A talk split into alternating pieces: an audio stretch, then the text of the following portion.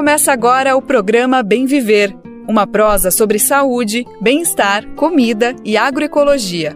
Produção Rádio Brasil de Fato.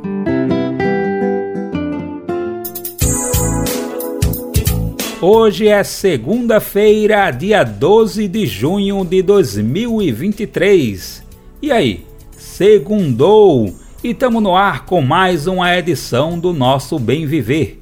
Quem vai tocar os trabalhos por aqui a partir de hoje, mas por tempo determinado, sou eu, Daniel Lamir. O nosso apresentador titular, Lucas Weber, está curtindo as merecidas férias durante este mês de junho. Mas a equipe do Brasil de Fato segue por aqui com muita informação e prestação de serviço para você. Então, bora conferir os destaques desta segunda-feira, que é nada mais nada menos que o Dia dos Namorados aqui no Brasil. Reportagem especial: Mulheres entregadoras de aplicativos se desdobram entre a rua e a rotina de cuidados com a família. Vamos conhecer as demandas dessas profissionais que sentem na pele os impactos das desigualdades de gênero. Supremo Tribunal Federal retoma julgamento sobre isenção de impostos para agrotóxicos. Os magistrados têm até o dia 16 para votar sobre o tema. E na entrevista de hoje, um bate-papo com a dupla que assina a direção do documentário Escute, a Terra Foi Rasgada o filme que relata a luta indígena contra o garimpo faz parte da programação da 12ª Mostra de Cinema Ecofalante. Brasil de Fato 20 anos. Apoie e lute.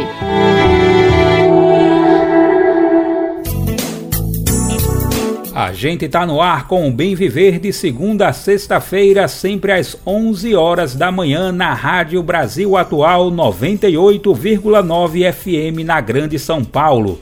E também, nesse mesmo horário, pela nossa rádio web no site radio.brasildefato.com.br, que, como você sabe, pode ouvir em todo o mundo. Dá para ouvir o programa também nos aplicativos de podcasts e na rede de rádios parceiras que retransmitem o bem viver de norte a sul do país. São mais de 100 emissoras. Faça parte dessa rede e para saber como, vai agora mesmo no radio.brasildefato.com.br e acessa o link Como Ser uma Rádio Parceira. Aliás, manda seu recadinho aqui pro Bem Viver também, né? Nós queremos você participando ativamente dessa prosa que não acaba aqui no rádio. Nosso e-mail é radio@brasildefato.com.br. Você também pode deixar o seu recado no WhatsApp no número DDD 11 95691 6046. Programa Bem Viver sua edição diária sobre saúde, bem-estar, comida e agroecologia. A gente começa o programa de hoje com uma reportagem especial sobre o trabalho em aplicativos. Se você vive na cidade, é bem provável que já tenha chamado um carro por aplicativo para ir a algum lugar ou pedido uma comida pelo famoso iFood. Não dá para negar que é muito cômodo ter esse tipo de serviço à disposição, mas também é necessário entender o que está por trás desse não tão novo jeito de se trabalhar. São frequentes as queixas da categoria sobre a baixa remuneração, os sistemas de avaliação, a falta de segurança, entre outros fatores. Apesar de serem reclamações de toda uma categoria, os pontos destacados atingem de forma distinta homens e mulheres. A nossa repórter Gabriela Moncal ouviu entregadoras vinculadas a plataformas digitais sobre a realidade que elas vivem no cotidiano de trabalho, insegurança e conciliação da jornada na rua e os cuidados com a casa e com a família estão entre os pontos destacados por elas, que dificultam a possibilidade de ganhar o mínimo para compensar o esforço do dia. Vamos conferir a reportagem com locução de Inara Chagas. São mães. Trabalham como entregadoras em média 12 horas por dia, 6 dias na semana. foram para o trabalho em aplicativo na busca de ter uma renda e, ao mesmo tempo, dar conta dos cuidados com a família. A ideia de não ter patrão não funcionou, já que, nas palavras de uma dessas trabalhadoras, o iFood está querendo mandar demais. Além do corre na moto o dia todo, cabem a elas, dentro de casa, as tarefas domésticas. A história de sobrecarga é comum a todas as mulheres entregadoras ouvidas pelo Brasil de Fato. Em seus relatos, além das queixas comuns a toda a categoria, como a baixa remuneração, as entregadoras destacam questões específicas. Um exemplo é a falta de banheiro. Outro é que o algoritmo, em suas palavras, prejudica especialmente as mulheres. Elas se referem, por exemplo, a uma nova dinâmica de pontuação do iFood, a plataforma hegemônica do setor no Brasil. O chamado score é um sistema de pontuação atualizado semanalmente para quem tenha trabalhado ao menos 28 horas em um mês. Quem fica com nota baixa recebe menos pedidos. Segundo o iFood, o cálculo é feito com base nos seguintes critérios: o percentual de pedidos que a pessoa aceitou, coletou e entregou, o tempo em que a entrega é feita e a pontualidade, quando é feito um agendamento das horas que serão trabalhadas. Depois de ser implantado em Belém e Curitiba em dezembro do ano passado, o Score está se expandindo por todo o país. Na prática, é preciso cumprir metas, mesmo que sejam nebulosas, para que se possa seguir trabalhando. Com nota ruim, pedidos não tocam, dinheiro não entra. A entregadora Ludmila Ferreira, que trabalha na capital de Goiás, reclama da situação. Nós mulheres sempre, sempre, sempre vamos estar em desvantagem com, com, com o score. Porque homem, homem sai de casa para trabalhar, ele simplesmente sai, ele não tem hora para voltar. Ele pode ficar o tempo inteiro lá. Quando ele chegar em casa, os filhos estão tá cuidados, a casa está arrumada, a comida está pronta. E mulher não. Mulher não tem como. É impossível a gente se doar ao iFood 100% igual o iFood quer. Com um filho pequeno, Ludmilla começou a trabalhar para a plataforma em novembro do ano passado. Apesar de parte da renda ser revertida em gasolina e manutenção da moto, fazia em média 500 reais por semana, pouco mais que um salário mínimo. Desde que o sistema de pontos começou, sua renda caiu para cerca de 200 reais por semana. O serviço de entrega por app é um dos muitos em que a remuneração só vem de acordo com a demanda. Para trabalhar, o entregador precisa estar na rua à disposição, mas só recebe quando a plataforma apita. No caso das mulheres, mesmo recebendo apenas pelo tempo em atividade, elas afirmam que têm sido penalizadas até no uso do tempo não remunerado. Com o score, o tempo de levar o filho para a escola ou preparar o almoço faz diminuir a quantidade de pedidos e de dinheiro no bolso.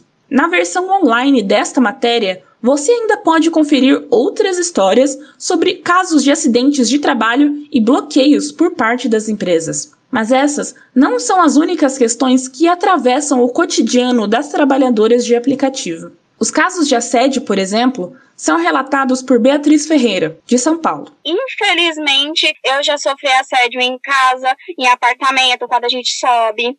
Eu já, direto, já, eu já teve vezes eu entregar pra pessoa, a pessoa tá pelada, e a pessoa fala, ai moço, não repara não, porque eu achei que era um homem, sendo que no aplicativo fala que é uma mulher. Das posturas machistas e misóginas, todas as entrevistadas se referem a situações vividas com clientes, estabelecimentos ou homens nas ruas, não com colegas entregadores. Beatriz afirma que entre a categoria as relações de gênero são respeitadas, mas a falta de estrutura atrapalha as mulheres já se encaixa, assim, é querendo ou não, a gente como entregadora, a gente se encaixa. A gente se encaixa no comer, no beber, é, nas entregas, a gente praticamente só fica no meio de homem, mas o que realmente precisa, às vezes, é um lugar para fazer um xixi, trocar um absorvente. As mulheres relatam a falta de pontos de apoio, ou seja, lugares fixos para sentar, carregar o celular, tomar água e ir ao banheiro, são uma das demandas centrais.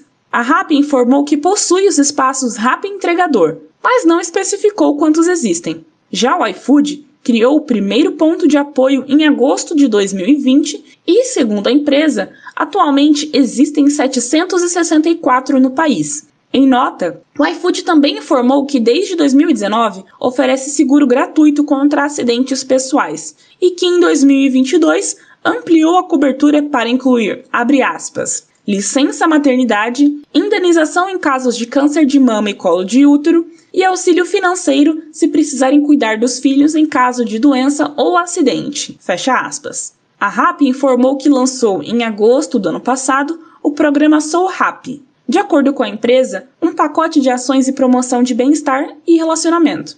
Entre elas, diz a empresa, estão a oferta de seguro para acidente pessoal, invalidez permanente e morte acidental, plano de assistência à saúde. A reportagem perguntou para a RAP por que e como funciona esse sistema de bloqueios temporários. A empresa se limitou a dizer que os bloqueios são ocasionados e seguem as normas descritas nos termos e condições da plataforma. Neste documento, constam na lista de motivos para bloqueio as seguintes situações: má qualidade do serviço, infração de deveres cívicos e também, abre aspas, mera liberalidade da operadora, fecha aspas. De São Paulo, da Rádio Brasil de Fato, com reportagem de Gabriela Moncal. Locução, Inara Chagas. A gente segue falando sobre questões trabalhistas por aqui. O pedido de recuperação judicial das lojas americanas no começo deste ano pegou muita gente de surpresa. E mais do que isso, gerou uma preocupação enorme entre os trabalhadores e trabalhadoras da gigante do varejo. O rombo de mais de 20 bilhões de reais na contabilidade da empresa está envolto a uma suspeita de fraude para aumentar o lucro e minimizar as dívidas da companhia. Tudo isso levou à instalação de uma CPI na Câmara dos Deputados para investigar o caso. Também há ações correndo na Justiça. Uma delas, movida por centrais sindicais, pede que os bens pessoais de sócios da empresa sejam usados para pagar os trabalhadores e trabalhadoras em caso de falência. Vamos entender esse processo na reportagem de Cristiane Sampaio com locução de Douglas Matos. Em meio ao desenrolar da CPI das Americanas na Câmara dos Deputados, centrais sindicais estão pleiteando na Justiça para que seja desconsiderada a personalidade jurídica da empresa. Esse tipo de pedido busca garantir que os bens pessoais dos sócios possam ser utilizados para pagar custas trabalhistas, isso caso a companhia enfrente adiante um processo de falência total e não consiga cobrir as despesas com o patrimônio vinculado ao CNPJ, que é o Cadastro Nacional da Pessoa Jurídica. O grupo que assina a ação civil pública reúne oito entidades, entre elas a CUT, Central Única dos Trabalhadores, a UGT, União Geral dos Trabalhadores e a Força Sindical. De acordo com o presidente da Contrax, a Confederação Nacional dos Trabalhadores no Comércio e Serviços da CUT, Julimar Roberto, desde o mês passado a empresa está sob foco da CPI, que apura a suspeita de fraude por conta de uma inconsistência contábil de mais de 20 bilhões de reais que veio à tona em janeiro deste ano. E isso sem considerar os, o, o passivo trabalhista na justiça que a empresa já tem, né? Fizemos um levantamento para em torno de um bilhão né? Então, assim, eles têm esse passivo, lógico que, é, como é, uma, é processos judiciais, tem como dizer que eles devem um bilhão, né? vai depender do julgamento dos processos, etc. e tal. Mas também tem esse passivo. Né? Então, a nossa, a nossa intenção era resguardar principalmente os direitos dos trabalhadores. O desgaste das americanas na Justiça do Trabalho envolve cerca de 17 mil ações que miram o grupo, segundo dados da entidade sindical. A companhia tem 44 mil empregados diretos, mas atinge um contingente de 100 mil pessoas, quando são incluídos os trabalhadores indiretos, de acordo com cálculos do DIEESE. Julimar Roberto teme que os funcionários sejam penalizados ao final do processo em caso de insolvência absoluta da empresa. E por essa razão, as centrais também pediram à Justiça o bloqueio de bens no valor de 1 bilhão e 530 milhões de reais. Isso até que haja uma decisão definitiva no âmbito da ação. É, nós entendemos que nesse caso específico eles fossem responsabilizados também com os seus bens pessoais. Né? Tem um rombo de 40 bilhões com juros, é, a empresa vale 12, 13, 15, entendeu? Então, obviamente, não, não tem capital o CNPJ para cobrir esse rombo. Né? Então, nossa preocupação é que os trabalhadores ficassem mais uma vez é, sem, sem, sem receber os seus, os seus direitos. A ação foi ajuizada no TRT, o Tribunal Regional do Trabalho da décima região, e já teve diferentes passos nos últimos meses. Um pedido cautelar foi inicialmente negado pelo TRT. Na sequência, as entidades recorreram por meio de um mandado de segurança, mas novamente não tiveram êxito na justiça. Já o Ministério Público do Trabalho deu parecer favorável à companhia, argumentando não haver provas que caracterizem a falência jurídica da empresa, nem, portanto, o bloqueio de bens. O processo aguarda julgamento final. Da Rádio Brasil de Fato, com reportagem de Cristiane Sampaio em Brasília. Locução: Douglas Matos. Teve uma época em que se falava muito em Doutor Google. Essa é uma referência à principal ferramenta de pesquisa utilizada no mundo. A gente pergunta e o Google responde. Assim, muita gente acaba se autodiagnosticando com determinada doença, se automedicando para tratar a suposta enfermidade e por aí vai. Se antes era apenas o Dr. Google, agora as redes sociais também têm cumprido esse papel. E isso, obviamente, é motivo de preocupação para especialistas. Isso porque conteúdos relacionados principalmente à saúde mental têm sido explorados para ganhar acessos nessas plataformas. Muitas vezes, assuntos complexos dão origem a conteúdos produzidos de forma simples, rápida e de modo sensacionalista, na busca de engajamento por influenciadores. Uma combinação mais do que perigosa, como avalia a psicóloga Clarissa Mendonça, professora do curso de Psicologia da Universidade de São Paulo.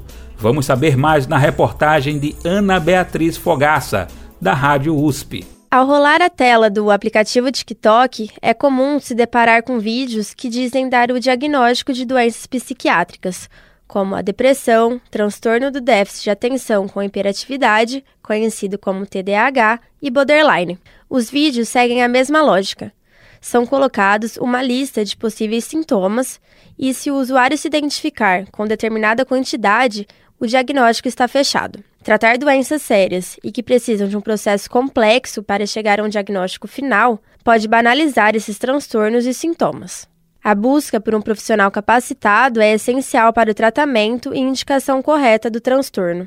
A psicóloga Clarissa Mendonça Corrade Webster, professora do curso de Psicobiologia da Faculdade de Filosofia, Ciências e Letras da USP, em Ribeirão Preto, comenta como os conteúdos são abordados na rede. O diagnóstico em psiquiatria é complexo, ele leva em conta o momento atual, as experiências passadas, características da pessoa. E muitos dos vídeos que a gente vê circulando nas redes, eles fazem apenas uma listagem simples dos sintomas principais. Então eles tornam um assunto que é muito complexo algo que é mais banal. E a gente tem que pensar que as redes sociais como o TikTok, elas são recheadas por conteúdos que são produzidos por milhares de pessoas, não tem um controle de qualidade, não tem uma equipe editorial. Então, infelizmente, tem muitos conteúdos que são inadequados na rede. A professora fala também sobre o resultado de uma pesquisa que analisou esses vídeos. É, teve um estudo que foi publicado no ano passado que analisou 100 vídeos do TikTok que tinham a hashtag ADHD, que é Attention Deficit Hyperactivity Disorder, TDAH. E aí, os pesquisadores viram que desses 100 vídeos, 52% caíram na categoria enganoso ou seja, a maioria deles, né? 27% eram vídeos de pessoas que compartilhavam suas experiências pessoais e 21% foram classificados como vídeos úteis.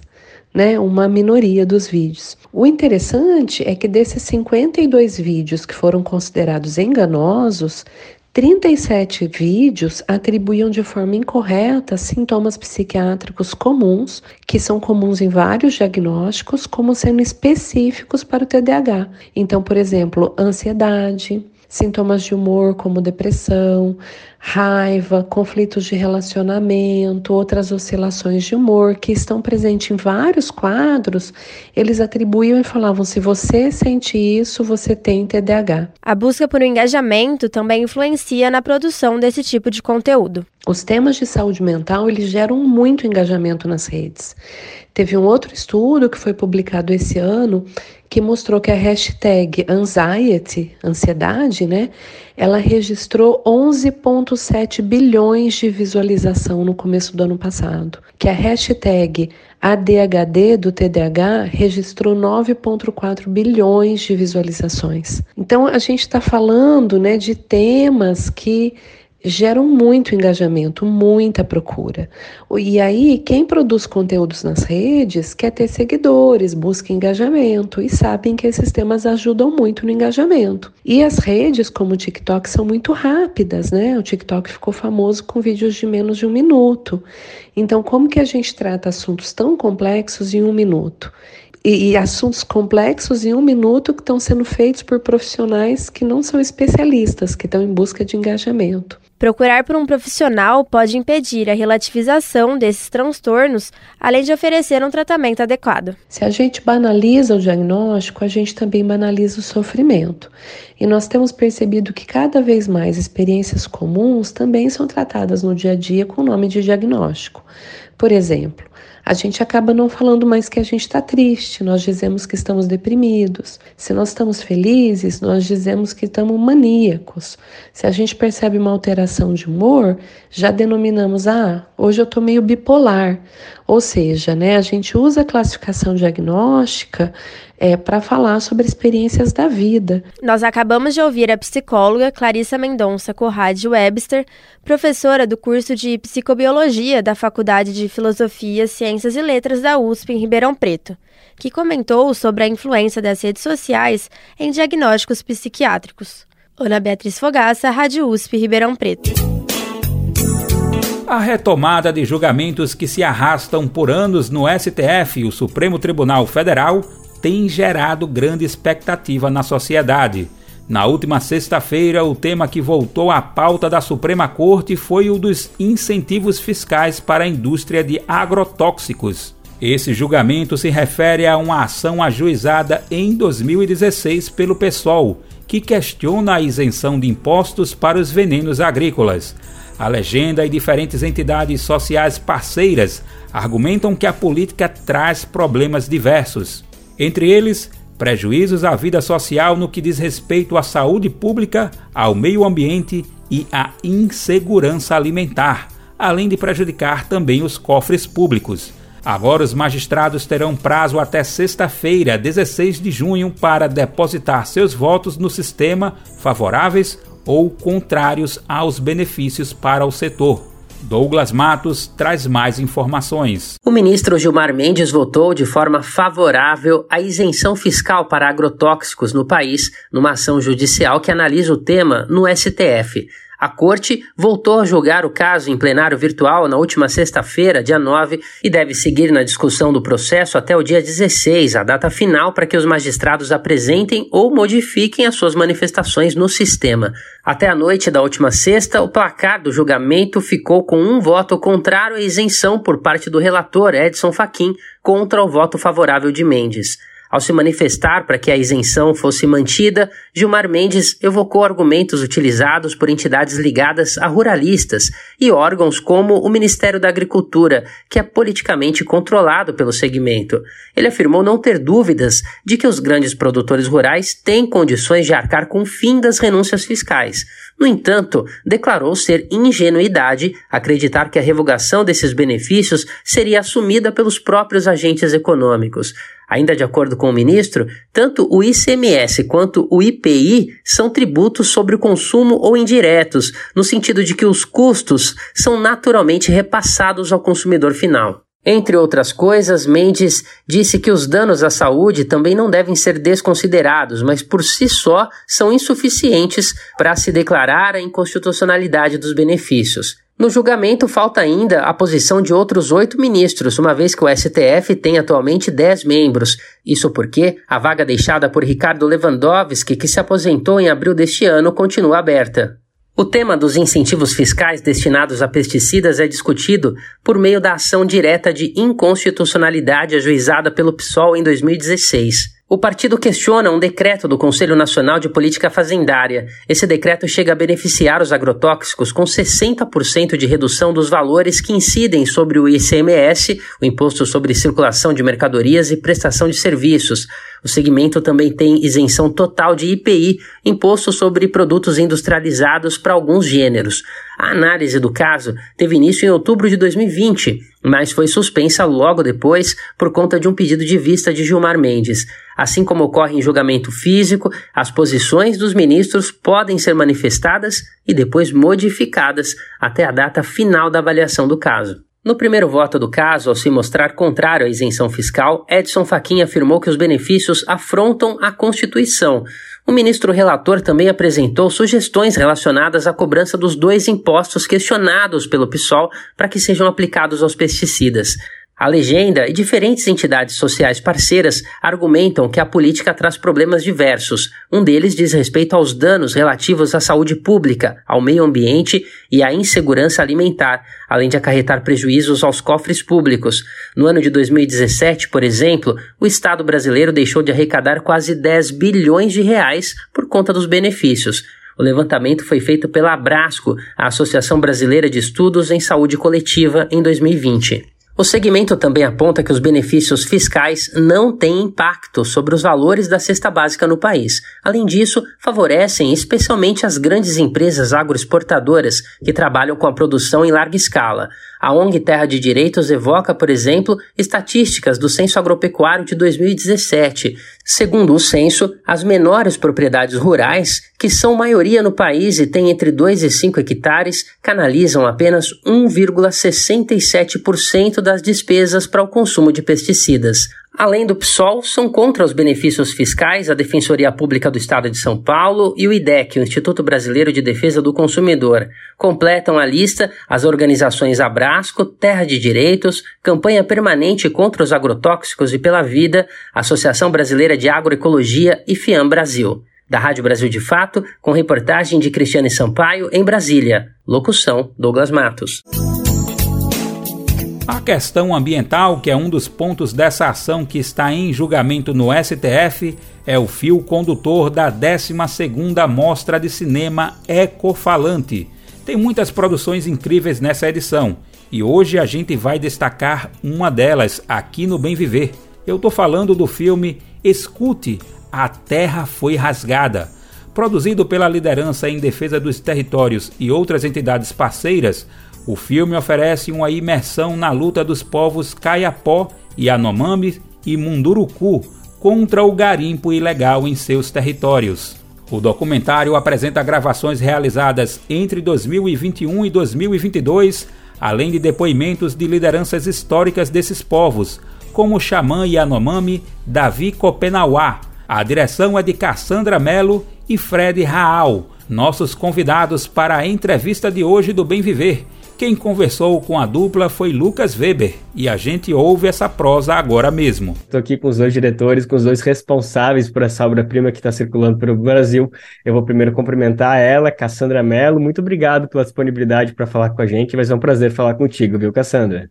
Oi, Lucas, é um prazer estar aqui. Atenção para todo mundo que está ouvindo a gente. Muito obrigada pela recepção. Agora passo para ti, Fred, Fred Raul, Mauro, que está aqui com a gente também. Ele participou dessa produção. Quero te agradecer. Obrigado pela disponibilidade. Valeu abrir esse espacinho na agenda de vocês, que deve estar super corrida, né, nesses dias de estreia, para falar aqui com a gente, viu?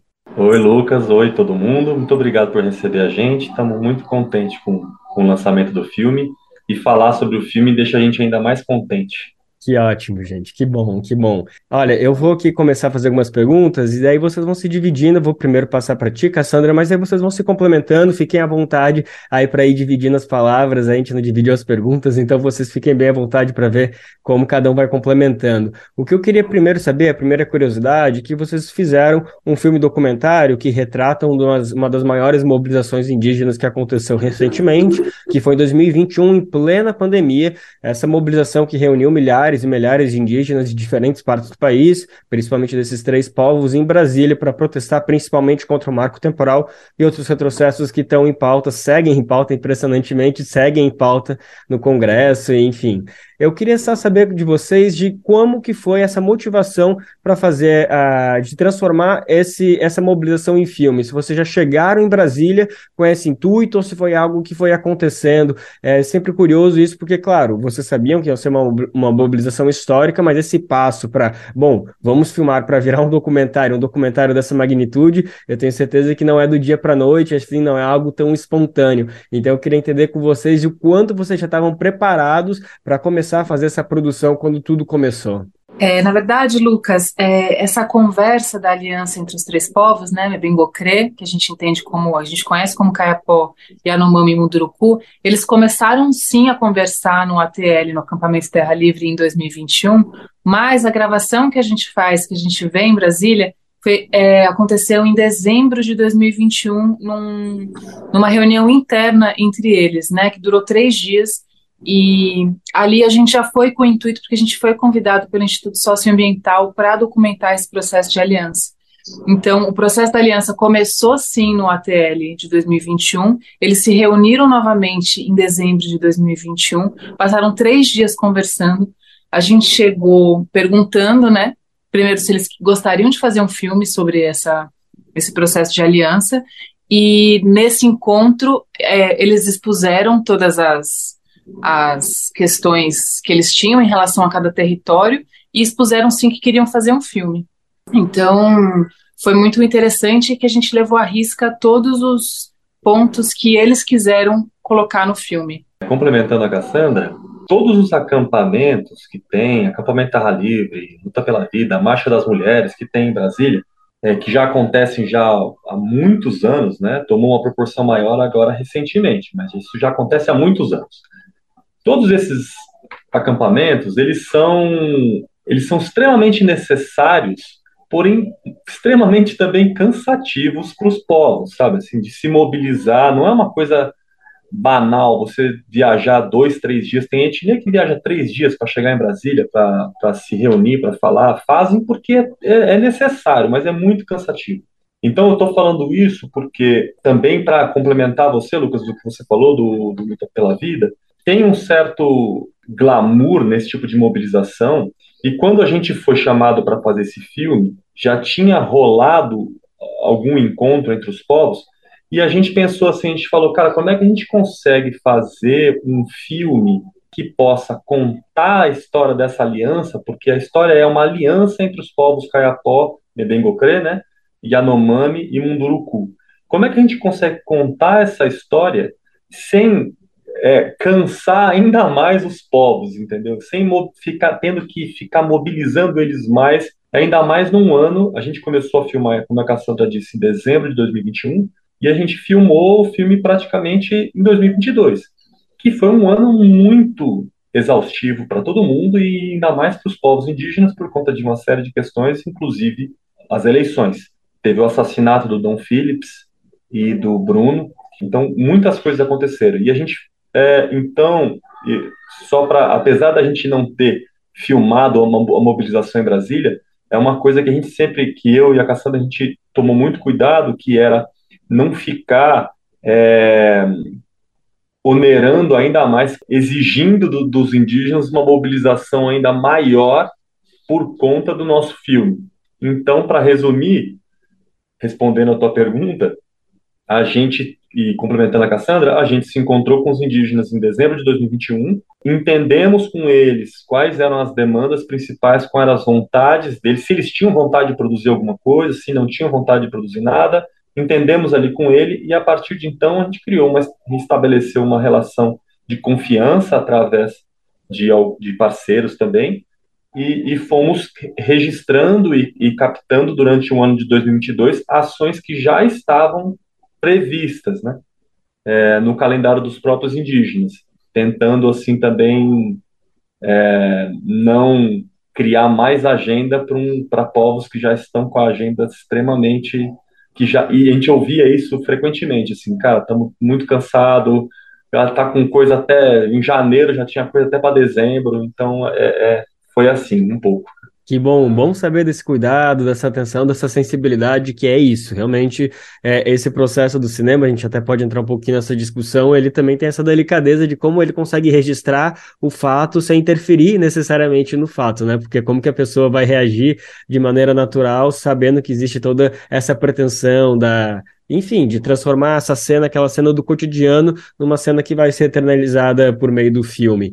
Mas antes de entrar talvez nesse debate que seria pertinente, eu só queria falar um pouquinho mais sobre o nome do filme, que ele é muito forte, ele traz assim uma série de sentimentos. Primeiro, que ele já traz um estímulo, né? Escute, é algo que provoca, escute, algo está acontecendo, então já atiça uma, uma atividade sensorial do ser humano. E depois a terra foi rasgada, que daí, enfim, é uma metáfora, ou talvez nem tanto uma metáfora. Eu acho que por aí que começa a caminhar as explicações, né? A gente está falando do garimpo, né? Mas explica um pouquinho mais pra gente, é, quem se sentir à vontade agora, de repente, se tu quiser puxar por aí, Fred, mas se é uma expressão que vocês trouxeram, se vocês ouviram isso repetidamente deles falando, essa expressão terra rasgada, quando se trata do garimpo, explica um pouquinho como foi a composição desse nome, por favor.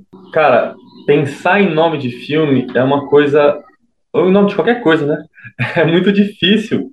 É, e eu procuro, pelo que eu, eu, trabalho com a Cassandra já há algum tempo, assim, e, e, e eu acho que a gente pode falar por nós dois, a gente procura, mais do que ficar tentando achar um nome impactante ou um nome assim, a gente sentir o que, que o próprio filme diz pra gente, sabe? Não só as pessoas que a gente ouviu, as entrevistas, mas o filme mesmo, o que, que o filme está dizendo.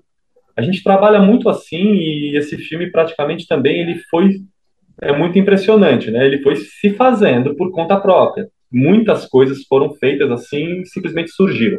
E o nome a gente tava assim, nossa, passou um tempão, e o nome, e o nome, e a gente, não, deixa, deixa, deixa, deixa, vai deixando. E aí chegou um belo dia, a gente tava conversando sobre isso e a gente estava muito debruçado nas entrevistas. E tem um momento que uma pessoa fala, a terra foi rasgada.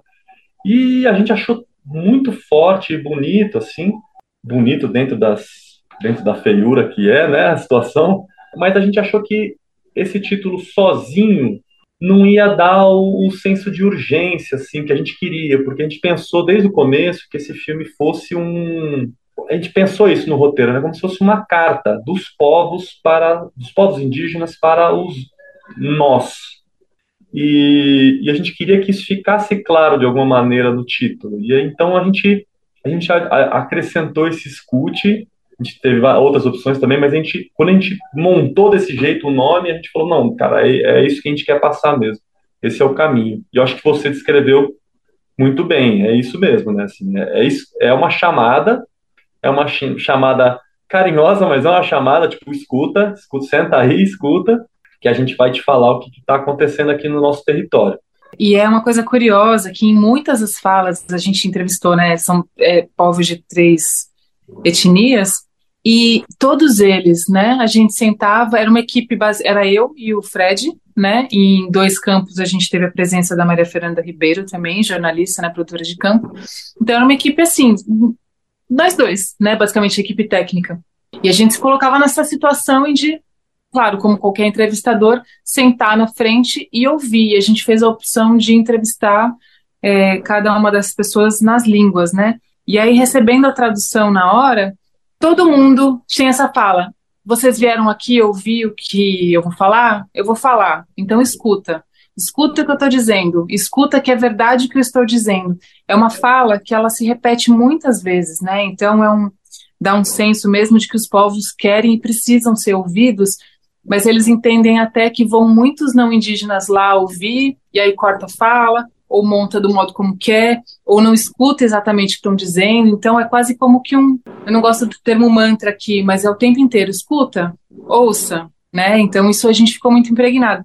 E é uma coisa que a gente sempre fala, que para a gente fazer esse trabalho também a gente teve que se despir das nossas preconcepções para simplesmente ouvir. Ouvir o que a gente achava que ia ouvir, ou que ouvir o que a gente não achava, tentar se despir um pouco, né?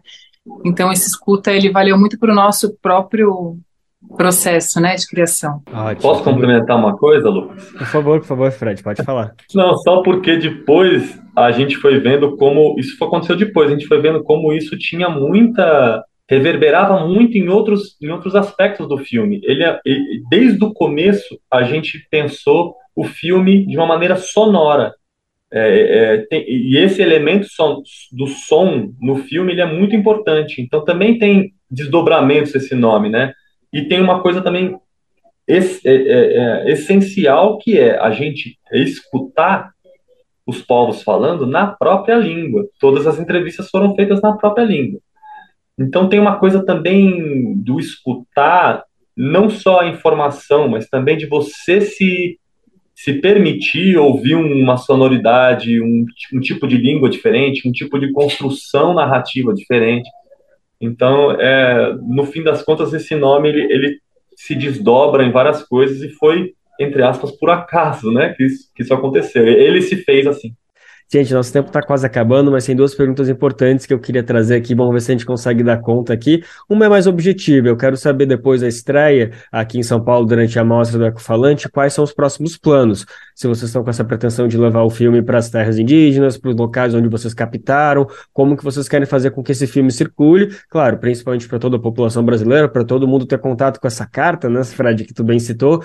Mas eu acho que também vocês têm a pretensão de trazer o retorno, né, de fazer o retorno para as pessoas, para os protagonistas protagonistas desses filmes? Como que tá desse filme, perdão? Como que tá esse planejamento? A gente está nesse processo, né, da estreia e, e, a gente vai entender as dimensões do que vai acontecer com o filme. Eu acho que depois é, dessas exibições todas. Mas com certeza está nos nossos planos voltar para as terras, cada um, pelo menos cada um dos territórios onde a gente foi. Mas é, o que a gente quer é que cada povo tem muitos territórios, né? A gente só foi para três. Isso é uma conversa definitivamente.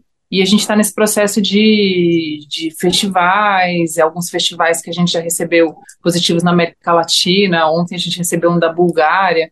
Então tem esse percurso natural de um filme mas que a gente está entendendo ainda como vai ser. Maravilha. Gente, só para fechar aqui, eu queria ouvir uma última palavrinha de vocês, e quase literalmente última mesmo, mas é só para. É, é, que eu queria entender um pouquinho de como que vocês carregaram essa responsabilidade de fazerem um filme que consegue representar essa união inédita que vem por um motivo extremamente trágico, que é o. É, é bom a gente ressaltar aqui que por que, que existiu esse filme, por que, que existiu esse encontro entre os Munduruku, Kayapó e Yanomami, porque são as três terras indígenas mais devastadas pelo garimpo que obrigou esses povos a se unirem para combater esse crime que assola há muitos anos, mas especialmente nos últimos quatro, cinco anos, de maneira, uh, né, patamares nunca antes vistos.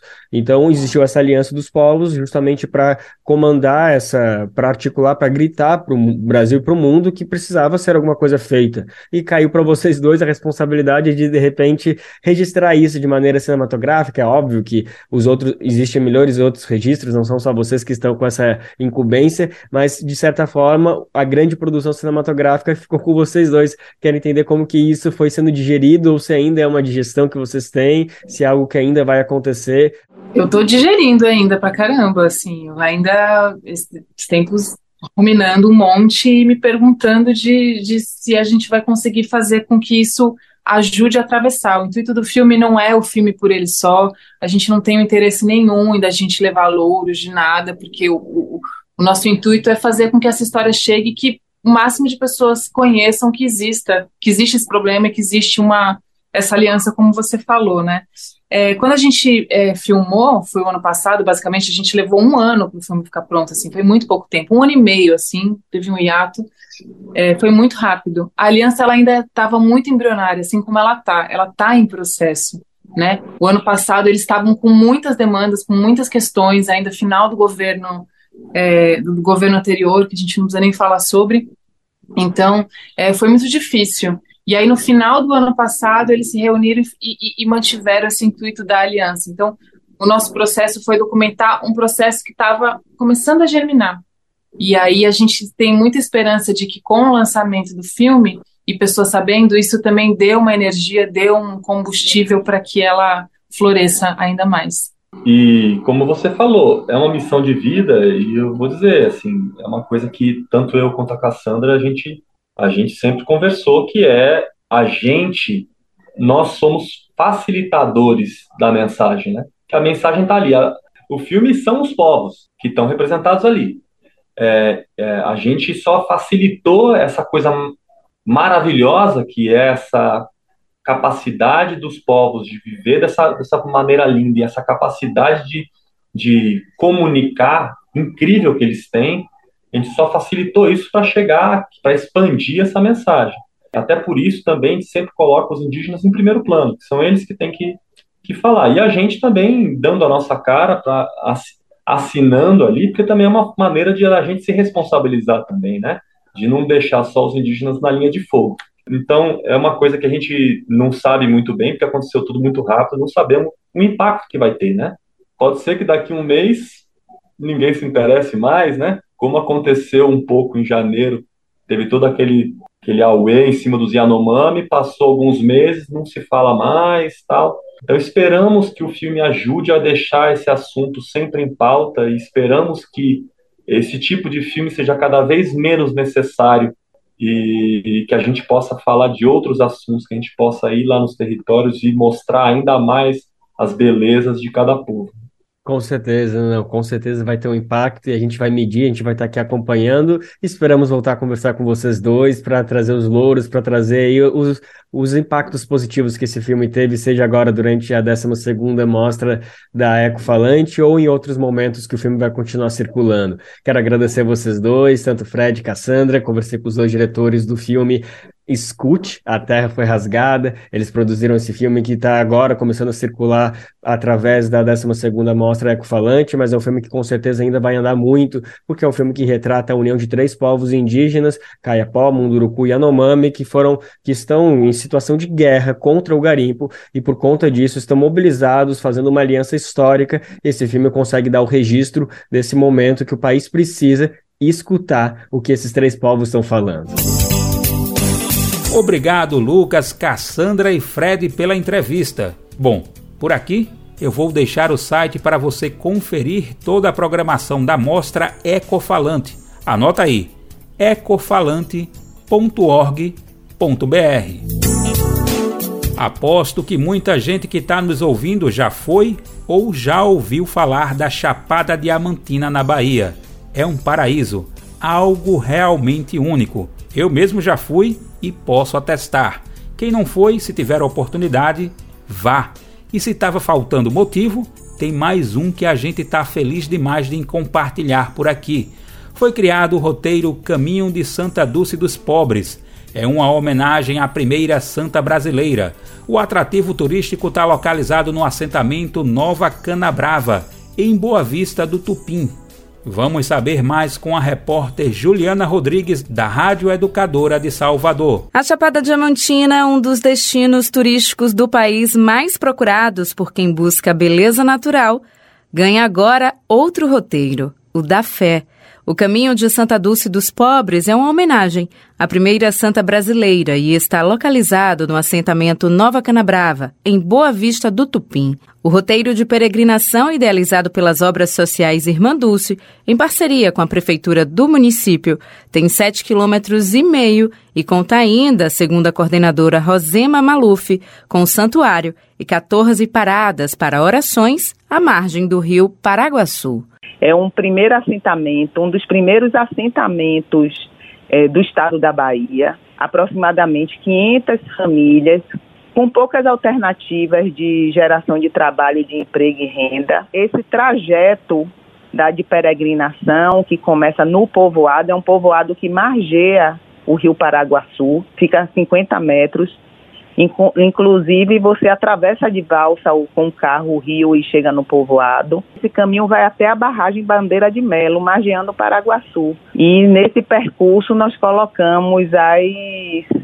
frases com os valores de Santa Dulce. É, um, é uma imersão em si mesmo. Na verdade, muita gente pergunta, inclusive, é, se Santa Dulce já esteve no local, mas eu sempre me lembro que se a gente for em outros locais de peregrinação, nem sempre os santos estiveram presentes em vida. Em todo o Brasil, são 87 capelas e santuários de devoção a Santa Dulce, incluindo os municípios baianos de Castro Alves, Vitória da Conquista e agora Boa Vista do Tupim, além do complexo santuário em Salvador. Para Maluf, além de expandir a fé, o novo roteiro de turismo religioso promove a capacitação profissional e geração de renda para moradores da região. Para o território, para esse povoado, nós estamos em uma parceria com algumas instituições. Nós já tivemos capacitações feitas pelo SEBRAE, pelo SENAC, é, o SENAR, voltadas justamente para o empreendedorismo rural e o turismo rural.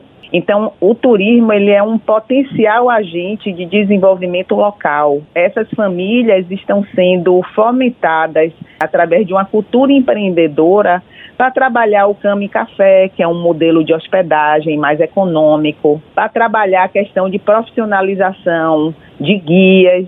Então, nós estamos dando, digamos, fomentando oportunidades de hoje esse município, esse povoado de Canabrava, ter, digamos, um direcionamento vocacionado para o turismo. Para saber mais informações sobre o roteiro, basta acessar o site da Dulce Tour ou pelo meio do Instagram, arroba Caminhão de Irmã Dulce. Junho é o mês de luta e de celebração do orgulho LGBTQIA+. Quase todo mundo já ouviu essas letrinhas por aí, mas é sempre bom repetir o que elas significam.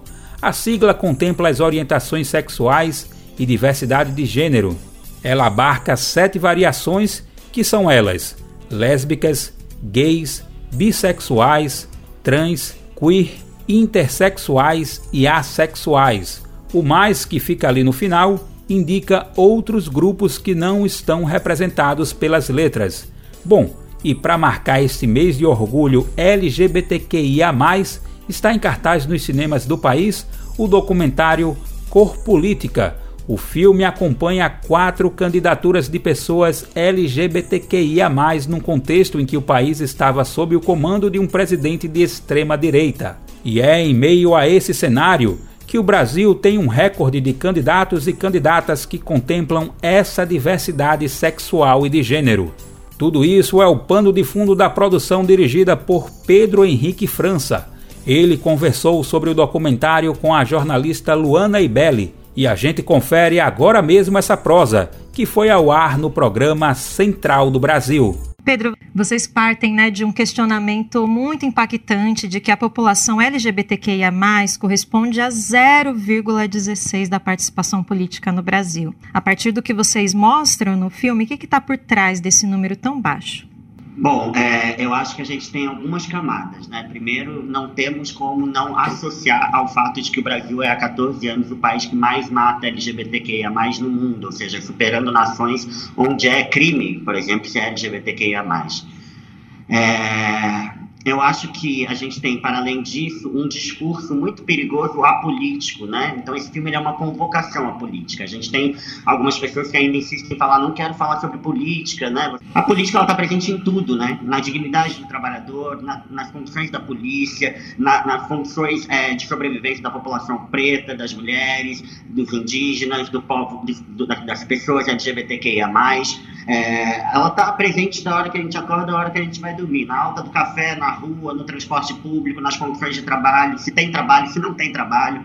Então, acho que esse discurso apolítico ele é um discurso perigoso que nos afasta, né? Quando a gente fala de subrepresentatividade, a gente está falando de subrepresentatividade feminina, LGBTQIA+, negros, indígenas, ou seja, a política tem que deixar de ser de ter essa fotografia que a gente se acostumou, né? De homens brancos, heterossexuais, privilegiados. É, então, acho que a gente tem uma, uma desumanização dos nossos corpos e um afastamento político que faz com que a gente seja a classe mais subrepresentada na política brasileira. Pois é, e ao mesmo tempo que a gente tem essa subrepresentação, tem uma população que ainda está lutando por direitos básicos, né? Que não tem direitos que a outra parte da população já tem. Então, nesse cenário, qual que é a consequência de estar longe dos espaços onde todos esses direitos são decididos? Pois é, o filme também é uma convocação nesse sentido de despertar político, né? É, eu acho que a gente tem algumas questões problemáticas, né? Eu, eu, a gente tem ali também uma questão sobre essa representatividade, né? Qual é a importância da representatividade? Ela, ela, é muito importante? É muito importante. Mas qual é a qualidade, né? Porque a gente tem um descolamento, muitas vezes, desse corpo, dessa identidade que você representa e do, e do que, pelo que você vai lutar, né? Então, seja, você ser LGBTQIA+, e ignorar né, as condições precárias, como você falou, de direitos civis, principalmente a população T, né, a população trans, é, que ainda está lutando por questões básicas, como acesso ao banheiro, eu acho que a gente tem uma, uma preocupação e uma, e uma questão a ser resolvida. A gente tem, para além disso, no Brasil, toda, e aí falando um pouco da importância da representatividade, todas as leis e direitos que temos, que são poucas e muito recentes, como é, união civil, a possibilidade de adoção, nome social, todo, tudo isso foi por intervenção do Supremo Tribunal Federal, justamente por, por uma omissão do Legislativo, ou seja, precisamos estar ali, porque eles não vão fazer por nós. Então, se a gente não se colocar né, na luta, se, se disponibilizar para essa luta, a gente vai ficar esperando sentado ou tendo que esperar o Supremo Tribunal Federal intervir. Não é, não, não é saudável isso. Isso deveria estar sendo pautado na Câmara, pautado no Congresso, mas a gente vê ali questões de episódios de violência política que acontecem no próprio espaço político, onde o respeito deveria ser o mínimo, a condição mínima para se estar ali, para se ocupar aquele espaço, e muitas vezes a gente vê episódios de violência política, como a gente vê com o Jean Willis, como a gente vê hoje com a Erika Hilton e com a Duda Salabert, né, o episódio do Nicolas Ferreira no Dia Internacional da Mulher. Esse tipo de situação não é mais aceitável, não é admissível que a gente tolere esse tipo de comportamento dentro da política, que é um lugar sério, que é um lugar, como você falou, onde se estabelece leis, onde se discute direitos, onde se discute possibilidades. Estamos falando de condições de vida, né? E você falou aí de não esperar sentado, né, por essas mudanças acontecendo, e a gente viu isso é, nesse número que vocês trazem, né, que, é um, que houve recorde de candidaturas LGBTQIA+, justamente no momento em que o país estava é, sobre, enfim, com uma democracia fragilizada, né, com o presidente de extrema-direita.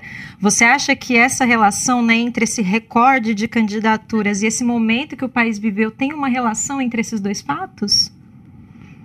Ah, sem dúvida. Eu acho que a possibilidade de ter um presidente que, que se, se, ancorou, né, se arvorou em cima de um discurso de ódio ao longo de toda a sua trajetória, não só a população LGBTQIA+, mas contra as mulheres, contra uh, os negros, contra os povos indígenas, enfim. E ali eu acho que a eleição de 2018 ela foi uma eleição muito difícil, né, porque a questão do, dos LGBTQIA+, né, é sempre colocada em pauta no debate eleitoral, muitas vezes sem a nossa presença, para nos atacar, para nos desumanizar. Eles jogam uma culpa em cima da gente, como o caso do eles vão destruir as famílias, né? A gente teve uma eleição que a gente teve que discutir mamadeira erótica, situações assim, inimagináveis. E eu acho que, sem dúvida, está a institucionalização dessa violência no Palácio do Planalto. Você tem um presidente que tem um histórico de declarações horrorosas, inadmissíveis para um chefe de Estado, sem dúvida, eu acho que ela mobilizou uma reação, mobilizou um despertar político necessário para que a gente não chegue a esse lugar, a esse extremo que a gente chegou no Brasil e que espero que não se repita. É, e apesar desses extremos, né, de toda essa realidade difícil, de falar de dores muito profundas, o filme traz uma mensagem de esperança, né, Pedro? Fala um pouquinho para a gente sobre isso.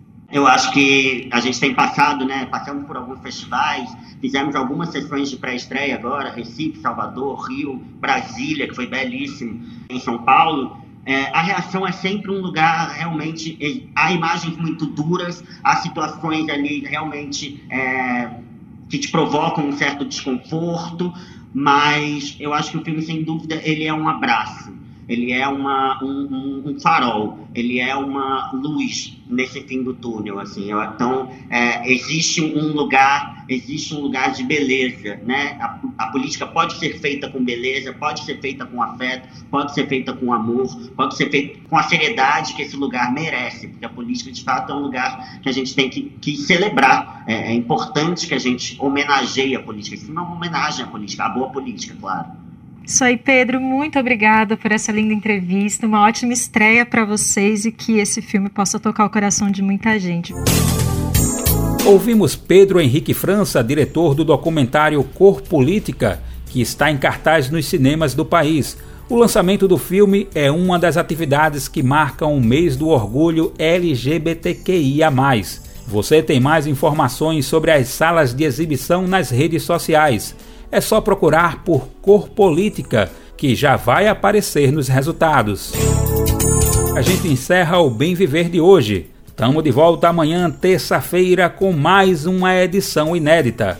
O Bem Viver vai ao ar a partir das 11 da manhã na Rádio Brasil Atual 98,9 FM na Grande São Paulo ou no site radio.brasildefato.com.br. Lembrando também que o Bem Viver vai ao ar em diversas rádios pelo país. Diversas emissoras retransmitem o nosso programa. A lista completa você encontra no nosso site na matéria de divulgação diária do programa. Aqui, A gente reforça o agradecimento e confiança de se somar nessa nossa caminhada de debate e construção de uma sociedade alinhada ao conceito do bem viver. Muito obrigado por estarem com a gente. Vamos nessa que tem muito mais pela frente. O Bem Viver também fica disponível como podcast no Spotify, Deezer, iTunes e Google Podcasts. Este programa teve apresentação de Daniel Lamir e roteiro de Geisa Marques. Edição e produção de Daniel Lamir e Douglas Matos. Trabalhos técnicos de André Paroche, Adilson Oliveira e Lua Gatinone. Coordenação de Camila Salmásio. Direção executiva Nina Fidelis. Apoio Equipe de Jornalismo do Brasil de Fato. Você ouviu o programa Bem Viver, uma prosa sobre saúde, bem-estar, comida e agroecologia. Produção Rádio Brasil de Fato.